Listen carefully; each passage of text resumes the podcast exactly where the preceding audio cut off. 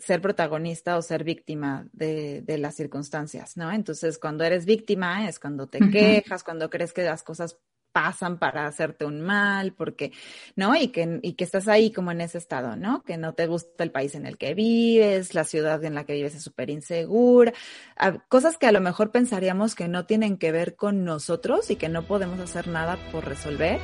Y entonces él habla acerca de cuando eres protagonista, te haces responsable. Yo soy Leslie Gursa y mi misión en este podcast es traerte a los expertos que te ayudarán a cuidarte para vivir más pleno y más feliz. Bienvenidos al nuevo episodio del día de hoy. Está con nosotros Cristina Menchaca. Cris, estoy muy emocionada que nos acompañes. Me da muchísimo gusto. Sabes que siempre es un gusto platicar contigo. Y para darte la entrada, déjame, les platico un poquito quién es Cristina y por qué pinta para que va a estar muy interesante el episodio de hoy. Cristina, ella se describe a sí misma como una learner, speaker y podcaster. Y me encanta, Cris, porque, bueno, algo muy relevante contigo es que eres coach y mentora, tiene un podcast que tienen que escucharlo, Mi Zona de Aprendizaje, que les vamos a dejar el link aquí en la descripción. Es consultora educativa y bueno, apasionada de pues estos temas de, de aprender. Entonces, Cris, ¿cómo estás el día de hoy? Cuéntanos más de ti para quienes nos están escuchando, un poquito de tu historia, de quién eres. Qué pregunta tan difícil es. Primero, muchas gracias por la invitación, gracias por, por el espacio y bueno, esperamos que, que, lo que podamos compartir en este episodio sea de mucha utilidad para todos los que nos escuchan. Y bueno, siempre que me hacen esta pregunta de cuéntanos quién eres, creo que es difícil y cuando yo la pregunto también en mi podcast, siempre me dicen, Em, siempre me, contestan lo mismo, ¿no? Un poco. Pero bueno, resumiendo, soy una mujer multifacética, diría yo, ¿no? Me gustan muchas cosas, me apasionan muchas cosas y, me entusiasman, sobre todo eh, proyectos nuevos, cosas que, que pueden eh, generar, digamos, un, un cambio en, en, en la sociedad, en el entorno en el que estamos. Soy mexicana, vivo actualmente en Estados Unidos y anteriormente viví también en Argentina. Em, soy mamá de dos hermosos eh, chamacos, em, uno, un adolescente ya y otro peque de ocho años. Soy esposa em, y bueno, soy una gran apasionada por aprender continuamente. La verdad es que esto es algo que he venido reforzando en los últimos años de, de mi vida, pero si lo miro para atrás, yo siempre digo que yo fui como una aprendiz muy entusiasta. La verdad es que no recuerdo un solo día en mi vida en que no haya querido ir a la escuela, ¿no? Por ejemplo, eh, nunca fingí estar enferma para faltar y este tipo de cosas que a veces los niños eh, manifiestan. Yo la verdad es que siempre encontré en estos espacios de, de, aprendizaje, en ese momento el formato pues a la escuela, no solamente como, como algo que me gustaba hacer, sino también como que le veía como muchas oportunidades, ¿no? Era el lugar donde podía hacer amigas, o amigos, eh, donde podía eh, conocer cosas que, que, no conocía. No sé, siempre me ha gustado mucho, mucho esta parte y siempre he estado involucrada en millones de proyectos, desde proyectos de servicio comunitario eh, hasta, no sé, cuestiones culturales, de, de arte.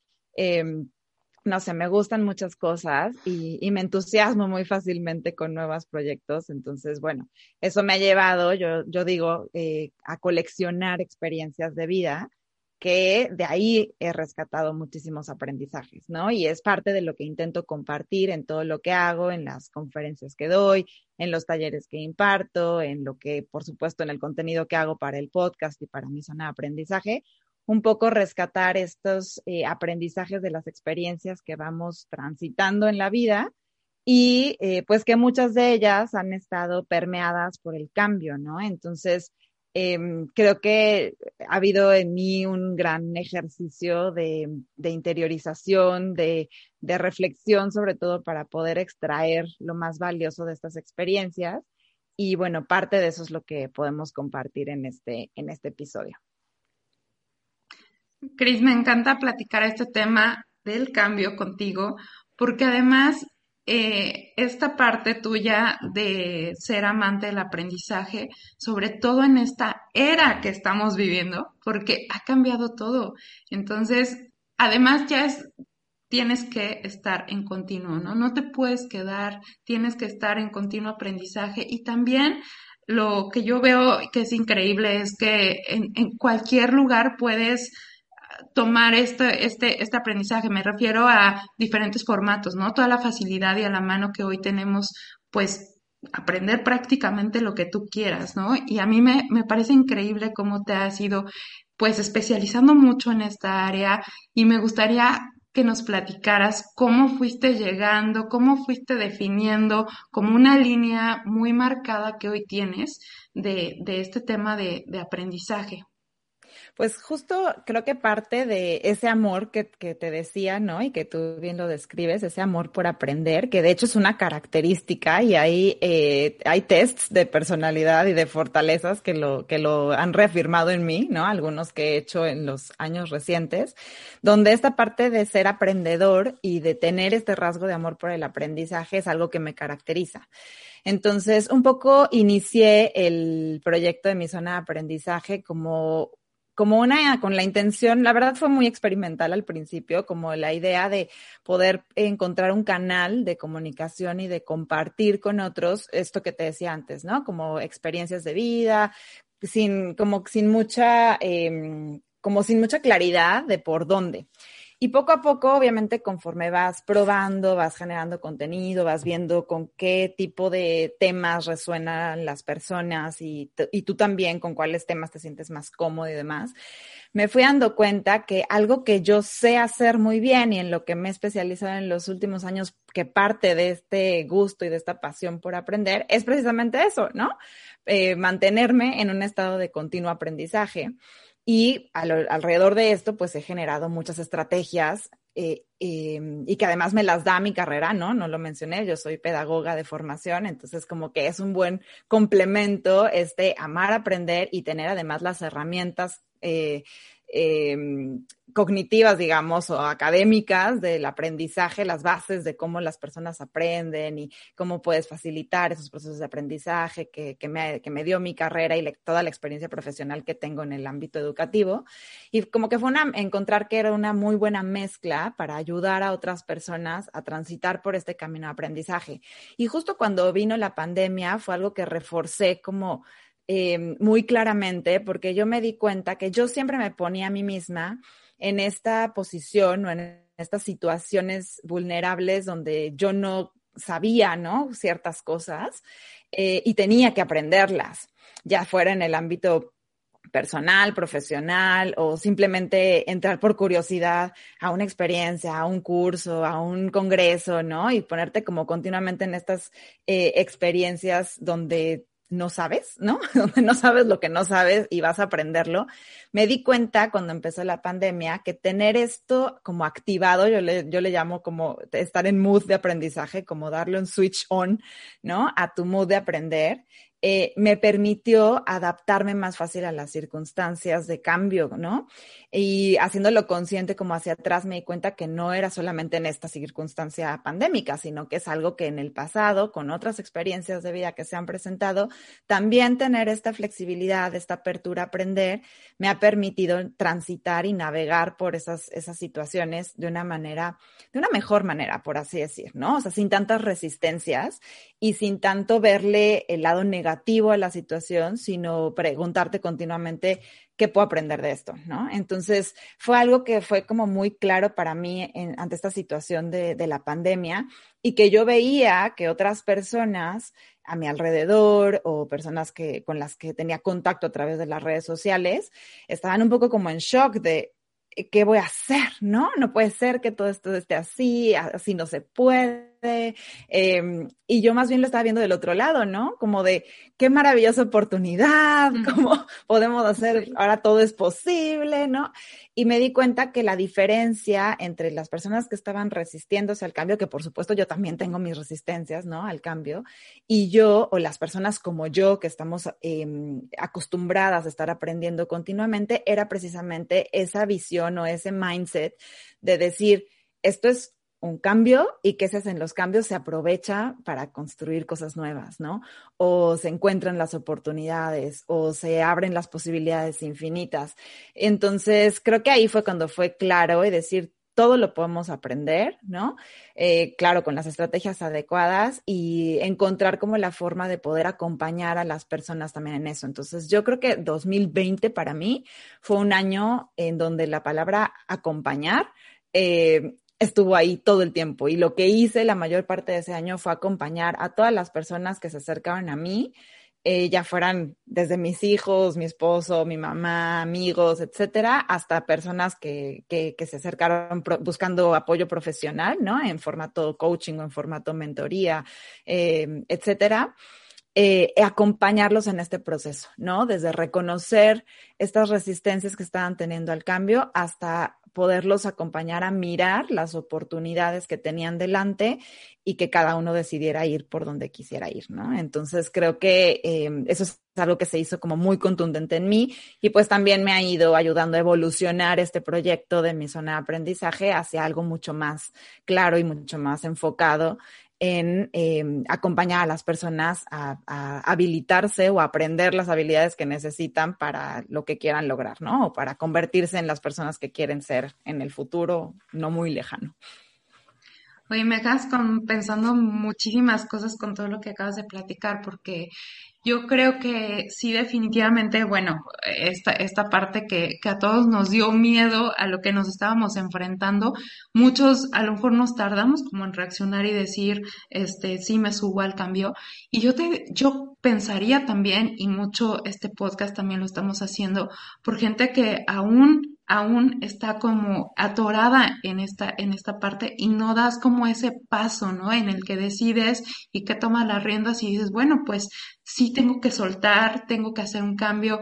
A mí, yo te preguntaría, ¿cuáles son como elementos claves que tú mencionarías, que tú dirías que hay que hacer si estás como en ese momento en donde ya te quedaste atorado, ¿no? Porque creo que muchos a lo mejor están como en el va a pasar, va a regresar hacia donde voy, me encanta que hayas tocado la palabra miedo, porque sin duda que los cambios, lo primero que nos pasa con el cambio es que nos asusta, ¿no? Que, porque si pensamos en los cambios y que están presentes todo el, todo el tiempo, ¿no? En nosotros, y si volvemos, por ejemplo, a nuestros recuerdos, a, a, nuestra niñez, pues conforme vas creciendo, vas cambiando un montón de cosas, ¿no? Y hay momentos, y pero por lo general son cambios graduales, como que no te das cuenta, ¿no? Como que no te das cuenta de todo lo que creciste, por ejemplo, hasta que ves a tu tía que te dice, ay, qué grande estás, ¿no? Ese tipo de cosas. Pero de pronto hay etapas de la vida en donde los cambios como que se aceleran y son mucho más disruptivos o mucho más contundentes.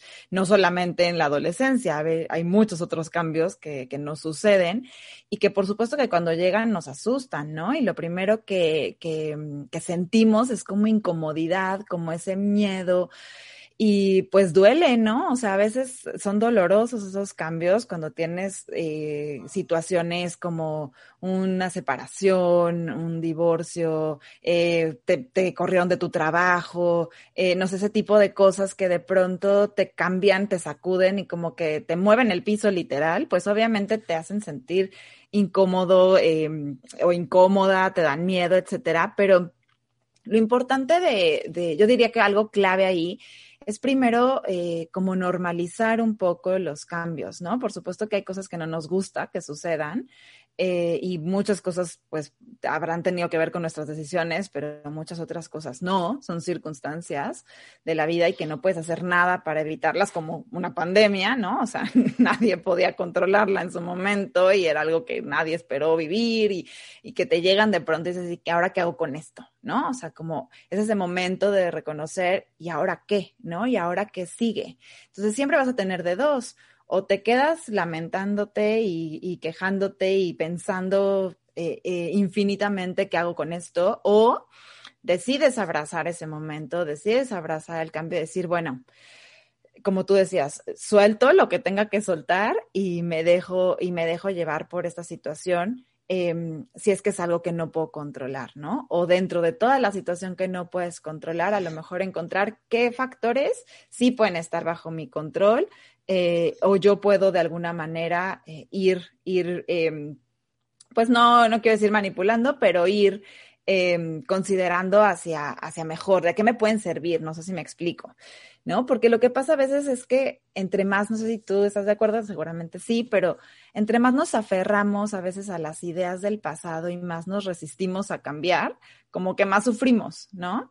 Entonces, yo es algo que, que le repito continuamente a mi hijo, por ejemplo, y que porque lo he experimentado en primera persona, ¿no? O sea, el dolor es inevitable, pero el sufrimiento es opcional, ¿no? Entonces, tú decides cuánto tiempo te quedas en esa situación dolorosa, en ese aferrarte a que no quieres que, cambie o a que es que quiero que las cosas sigan siendo como antes, pero ya no es posible, ¿no? Tú decides cuánto tiempo te quedas ahí. Eso sí está bajo tu control, ¿no? A veces necesitamos, por supuesto, ayuda, ¿no? Un terapeuta, un coach, un amigo, alguien que nos saque de eso, que nos acuda y nos diga, oye, no, a ver.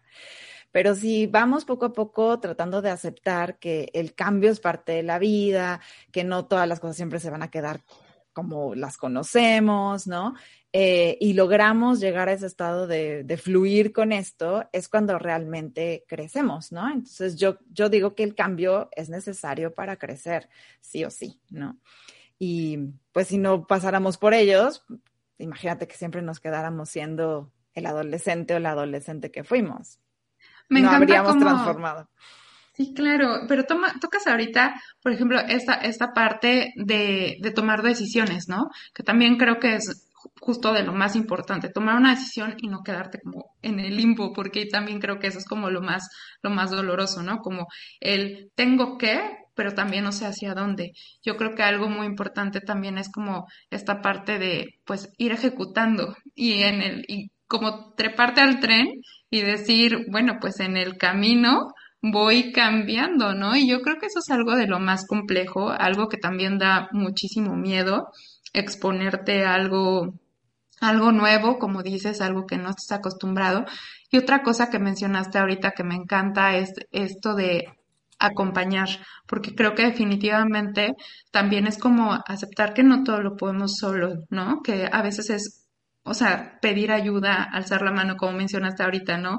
Mi esposo, mi hijo. Pero, a ver, Cris, yo te preguntaría, tú, eres un roble y de verdad conociéndote, teniendo la experiencia que, que tengo de compartir algunos proyectos contigo, eres muy admirable en ese sentido. Platícanos cómo tú puedes acompañar, pero también cómo tú llevas tu mismo proceso me sé algunas cosas tuyas, también sé que eres súper organizada, que estas cosas supongo te ayudan mucho, pero platícanos un poquito cómo le haces para ti, ¿no? Para, para poder administrar, pues, todo esto que tienes que atender y, y además contigo, ¿cómo, cómo llevas esta parte de, de cómo lo manejas? No, bueno, primero, gracias por eso. La verdad es que no me considero un roble en lo absoluto, ¿no? Yo siempre digo que una de mis eh, frases favoritas y que la he tenido que vivir en carne propia es esta de nunca sabes lo fuerte que eres hasta que ser fuerte es tu única opción, ¿no? Me encanta. Y eso es algo que las circunstancias de la vida me han obligado a aprender eh, de manera, pues, a fuerza, ¿no? O sea, ruda y que la verdad es que nunca sabes de lo que eres capaz hasta que lo intentas, ¿no? O sea, y creo que en ese sentido es lo que a mí, eh, por supuesto, mis hijos son una, son un gran regalo y son unos grandes maestros de vida, que es, que es los que me han sacado de, vamos, por ellos lo hago, me explico, y es como tener claro eh, tu para qué, como el, el, el sentido que, que tiene para ti el hacer las cosas. Entonces, por supuesto que las personas que tenemos esta pues no solamente habilidad, sino vocación o intención de acompañar a otros, eh, necesitamos lo mismo, ¿no? Necesitamos también que alguien nos acompañe, necesitamos nutrirnos de las cosas que nos ayudan a mantenernos en pie. Y muchas veces no, eh, pues no es tan fácil, ¿no? O sea, yo muchas veces eh, caigo y creo que es mi lucha constante el encontrar el balance entre lo que doy a otros y lo que me doy a mí misma, pero parte creo que de un profundo autoconocimiento, ¿no? Y que justamente estas experiencias de vida que, que yo te digo que voy coleccionando, pues me han dado este radar de quién soy, de cómo enfrento cierto tipo de situaciones, de cómo enfrento el cambio, de qué cosas me desbalancean, qué cosas me, me fortalecen, por ejemplo, y es ir como encontrando ese balance de, decir, si ya sé que me voy a enfrentar a esta situación o que voy a acompañar a esta persona en, en, esta circunstancia que a mí también me va a desbalancear, ¿qué hago para nutrirme de lo que necesito yo para estar fuerte para esa persona? ¿Me explico?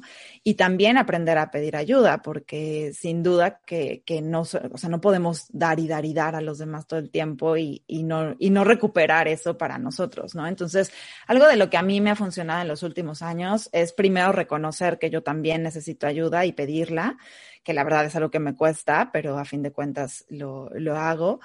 Eh, otra cosa es eh, mantener como hábitos de autocuidado que por muchos años no tuve, ¿no? Por muchos años creí que le podía exigir a mi cuerpo desveladas, este, disgustos, tristezas, etcétera, sin, sin re, recuperarle eso a mi cuerpo hasta que me dijo basta, me mandó señales muy claras que afortunadamente escuché y que hoy en día algo de lo que me rige para decidir si involucrarme una situación o no es eso, ¿no? Saber si es algo que me va a impactar a nivel salud o no.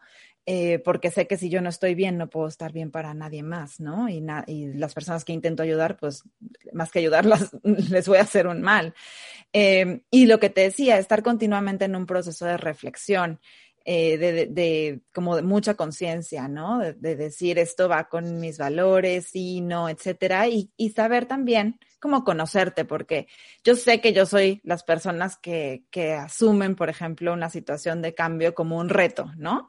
Y que me, que me gusta eh, inventar cosas nuevas y que me gusta eh, surfear esos momentos de cambio, pero también sé que en algunas otras circunstancias no asumo el cambio de esa manera, sino que soy más como más cautelosa, como que primero observo cómo están, eh, cómo, cómo lidian con la situación otras personas, tal, aprendo un poco de ellas y luego ya me lanzo a hacerlo yo.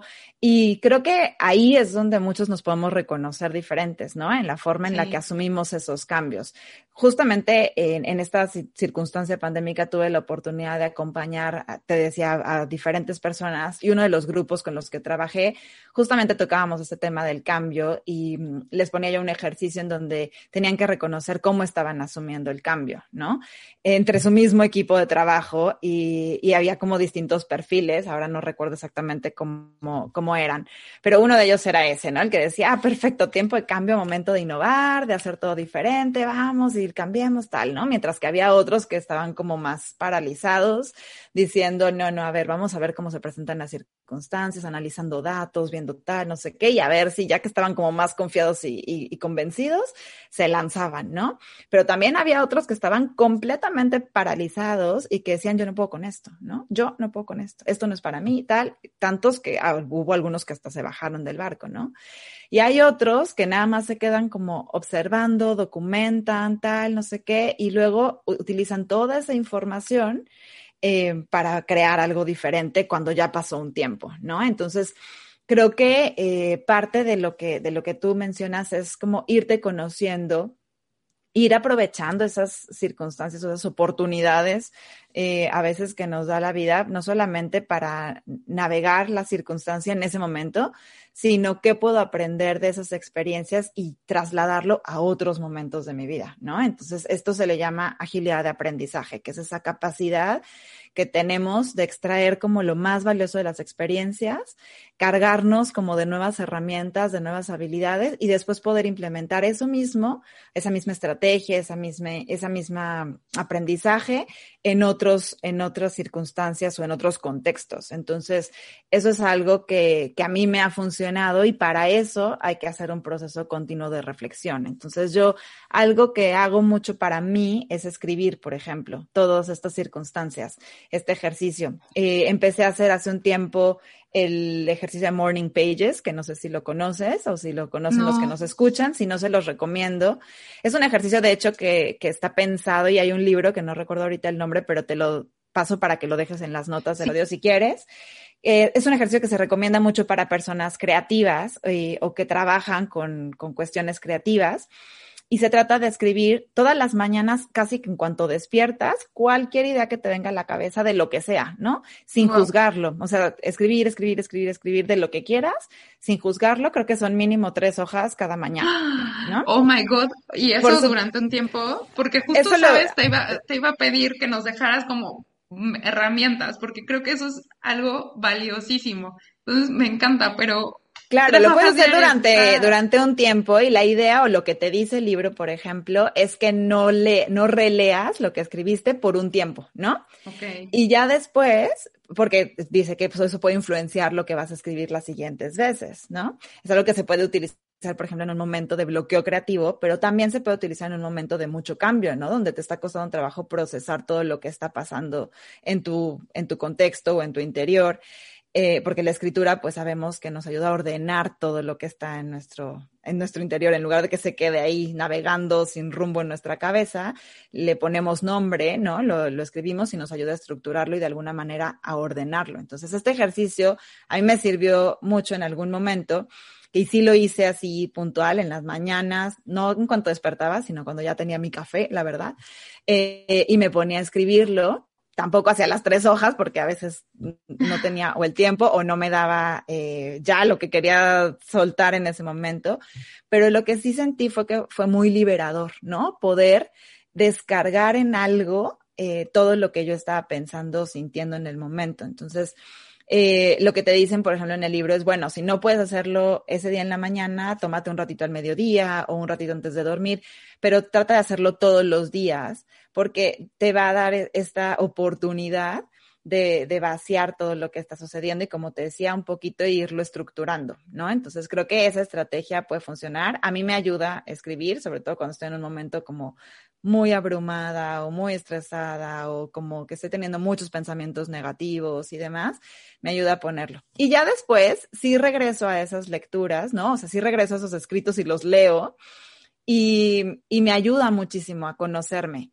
Entonces te decía, este autoconocimiento de cómo enfrento las circunstancias y qué puedo aprender de esta última circunstancia que enfrenté con la siguiente, creo que nos da muchas claves, porque a veces no es que tengamos que eh, lidiar con todas las situaciones partiendo de cero, o sea, ya traemos como adultos un montón de experiencias que hemos vivido y algo que muchas veces recomiendo en, en sesiones de coaching, por ejemplo, es, bueno, hagamos un, eh, y que eso también puede ser una estrategia, hagamos un recuento de cuál fue la última situación difícil que enfrentaste y cómo la superaste, qué herramientas te sirvieron, qué no te funcionó, eh, qué de lo que hiciste sí tuvo un impacto positivo en tu felicidad, en tu sensación de éxito, en tu sanación, no sé, ¿no? Como para que tú mismo te des cuenta y hagas conciencia de que ya tienes un montón de recursos, pero a veces se nos olvida que están ahí, ¿no? Entonces ese ejercicio también es muy bueno. Y a mí una cosa que me detona, por ejemplo, siempre que estoy como temerosa a enfrentarme a algo nuevo, a exponer ante un grupo muy grande o con personas con las que siento que me superan en, en, en diferentes cosas, es como pensar, a ver, ¿cuál es la peor conversación que he tenido en la vida? Sí. Y salí avante. Ah, pues esta, esta no puede ser peor que esa, ¿no? O sea, ya si pude con aquella, esta wow. no va a ser peor. Y eso me tranquiliza muchísimo y me empodera para poder seguir con lo que, con lo que viene, ¿no? Entonces, eh, tengo una amiga que, que dice que soy su coach de hablar en público. Eh, y siempre me decía, es que estoy súper nerviosa y tengo que, le digo, a ver, tranquila, ¿cuál fue la última conversación difícil que tuviste? ¿No? Una que así te, te, te haces pipí del miedo, ¿no? No, pues es X. Ok, esta no va a ser peor que esa, ¿no? Entonces, respira, sonríe y dale porque esta oportunidad no va a ser peor que, que aquella. Y, y, bueno, ahora te puedo decir que da conferencias a, públicos internacionales y demás y, y, y, va bastante bien, entonces creo que le ha servido. Está, está increíble y sabes que yo creo que una de las cosas que sí hemos platicado, yo también te he compartido esta parte de que tiene de temor o de exponerte, ¿no? Al público. Y yo creo, ahorita eh, que te escuchaba, pensaba como, creo que al ejecutar nuevas cosas, al atreverte a cambiar, es justo esta exposición, ¿no? Esta exposición a también un entorno que a veces no, no ayuda porque escuchas muchas voces. No sé si tú estás de acuerdo, pero cuando tú quieres hacer un cambio personal, profesional, también qué importante pedir ayuda, pero también qué importante saber en qué momento cierras tus orejitas y dices, ya no escucho más y yo creo en esto y quiero esto, ¿no? Porque creo que también a veces nos dejamos llevar por, por un, un entorno que no, no, no ayuda o no suma a ese, a ese cambio. Creo que es muy importante. ¿Cómo, cómo vives tú esta parte o cómo con tus coachados manejas esta parte de, del entorno, de hacerte un sistema que contribuya, que te ayude a poder generar incluso platicábamos antes de, de, esta, de esta conversación, generar ese propio cambio, porque eso ya está como en otro nivel, ¿no? Este, poder llegar a eso. Pero en cuanto a entorno, ¿cómo, cómo lo manejarías o, qué has visto tú de esto? Claro, eh, algo que, que, yo siempre trato de, de compartir es como primero tomar conciencia de que eso puede suceder, ¿no? Y de que a nadie nos gusta a veces salirnos de nuestra zona de confort y a veces nuestra zona de confort implica que otras personas están cómodos con lo que nosotros mismos tenemos o generamos. Y cuando tú quieres salir de ahí, evidentemente les impacta de alguna manera, ¿no? Entonces es su propia resistencia. Entonces creo que hay que aprender a identificar qué es tuyo y qué es del otro. Y a veces es una situación dolorosa porque normalmente estas personas que nos dicen ese tipo de cosas nos los dicen porque nos quieren y porque no quieren vernos sufrir o porque creen que podemos, que, que estamos bien donde estamos. Pero cuando tú sabes que hay algo dentro de ti que te pide hacer algo diferente y que ya no eres feliz con lo que tienes y que estás inconforme o incómodo con algo, esa es como una señal que hay que aprender a reconocer de que hay algo que hay que cambiar, ¿no? O sea, cuando ya hay algo que, te ronda en la cabeza mucho tiempo y que te planteas como de, híjole, ¿cómo podría, cómo, cómo sería si fuera diferente? Eh, ¿Será que pueda cambiar esta circunstancia de vida? O cuando ya estás de plano en un límite de ya no puedo con una situación, son como esas señales que hay que aprender a reconocer y a, y a veces los otros, evidentemente no las viven igual que nosotros, pero eh, tú manifiestas a veces como, que, como querer hacer ese cambio y siempre va a haber alguien, o bueno, no siempre, pero muchas veces va a haber alguien que te diga, oye, no, espérate, pero ¿cómo te vas a ir, ¿cómo vas a dejar todo lo que ya construiste? ¿Cómo tú vas a dejar todo lo que ya tienes por irte a vivir a otro lado, no? Eh, por seguir al amor de tu vida o por eh, cambiarte a un, a un trabajo donde no vas a ganar tanto dinero o no, ese tipo de, de, de, cosas, porque la comodidad a todos nos gusta y nos gusta ver a las personas comoditas y sobre todo en, en, esta, en nuestra sociedad mexicana tenemos mucho esto que seguro lo has escuchado como de la cubeta de los cangrejos, ¿no? Cuando un cangrejo ah, intenta salir sí, claro. y los demás lo intentan volver a meter a la cubeta, es un poco lo mismo. Entonces hay que aprender a reconocer cuáles son esos cangrejos que nos impulsan cuando queremos eh, hacer cambios en nuestra vida y cuáles son aquellos que nos jalan para abajo. Y a veces esos que nos jalan para abajo puede ser nuestra mamá, nuestro esposo, nuestros amigos, no porque nos quieran hacer mal o porque no quieran vernos brillar, sino porque creen que nos estamos exponiendo a algo no tan positivo o que nos puede lastimar. Y a veces sí, a veces sí sales lastimado y raspado y lo que sea, pero a mí, la verdad, sinceramente, muy pocas veces en la vida eso me ha detenido. Sí me he dado mis trancazos bastante Pero duros. Es parte de... Pero lo, también los asumo como una parte importante de crecimiento. Entonces, yo lo único que diría a lo mejor es aprende a reconocer primero esa, ese llamado interior, esa vocecita interior que te pide hacer un cambio. Identifica qué es tuyo y qué es del otro. Y con mucho respeto y mucho cariño, agradece sus palabras y ponles un límite, haz como oídos sordos y vea lo que tú crees que es mejor para ti. Claro que si ya ves que te estás pegando con pared continuamente y que las otras personas te, te están diciendo, oye, hay otro camino. Sí, claro. Pues también Ahí. vale la pena que lo escuches, ¿no? Pero sin duda que es un tema, sin duda que, que este, ese tema cuando intentas hacer un cambio o salir del frasquito, salir de la norma, siempre va a estar ahí. Por miedo, bueno, me gusta, Claro, me gusta mucho como ahorita hablamos como del cambio porque en general, y no nos enfocamos como en un tema eh, personal, que puede haber muchísimos tipos de, de, cambio de vida y como los que mencionaste ahorita, pero igual este, el, el, profesional que a veces suele dar mucho miedo, ¿no? Pero también es como esta parte en donde ya estás incómodo y algo no te está funcionando, te sientes mal, te sientes hasta deprimido y bueno, pues yo creo que esta, esta situación, este entorno en el que pues nos colocó a todos en cuestionarnos muchísimo, creo que es un excelente momento. Y a mí me gustaría preguntarte si conoces alguna herramienta por donde puedas empezar algún tipo de ejercicio para cuando estás como dudando y quieres encontrar un nuevo camino. ¿Conoces alguna pues a lo mejor sirve algo muy básico que sirve mucho. Déjame antes de ir a la herramienta, te, te, te digo algo nada más para cerrar la idea anterior.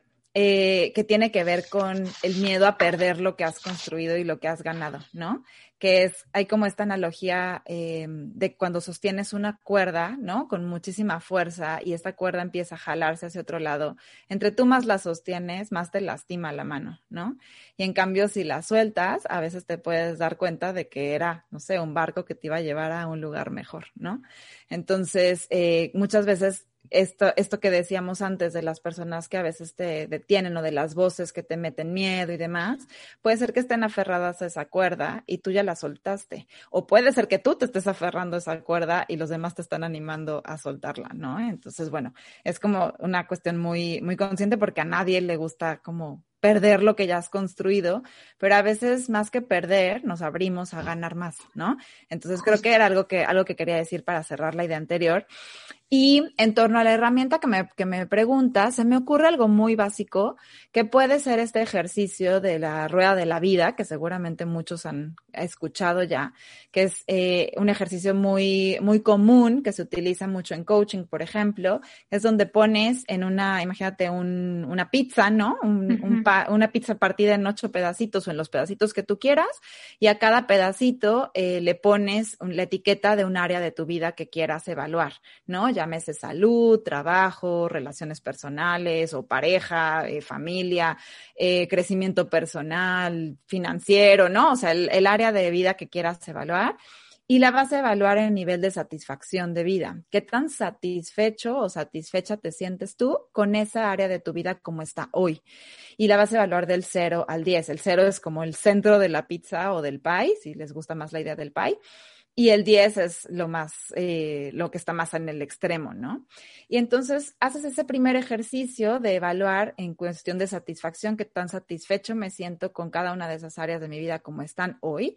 Y se trata de identificar cuáles son, por ejemplo, las tres áreas con las que estás más satisfecho y las tres áreas con las que estás menos satisfecho o satisfecha y de ahí partir. Y la verdad, lo que me gusta de, esta, de este ejercicio es que es muy gráfico, ¿no? Entonces, que te puede dar una gráfica tal cual donde identificas muy claramente los tres que están a los extremos y los tres que están en el centro. Y de ahí lo que sigue es preguntarte, ¿por qué no estoy satisfecho, satisfecha con esa área? ¿Qué cambios puedo hacer, no? Y de ahí partir a poner metas realistas y, súper claras, ¿no? De, cosas muy chiquititas que puedes empezar a hacer para cambiar eso, ¿no? Y ahí me gusta mucho esta frase personal que tú tienes de si no te gusta algo, cámbialo, ¿no? Y si no existe, créalo, que yo también lo tengo como un, eh, así como un moto de vida, porque si algo no estoy contenta con algo, si no estoy contenta con mi situación financiera, puedo hacer algo por mejorarla, ¿no?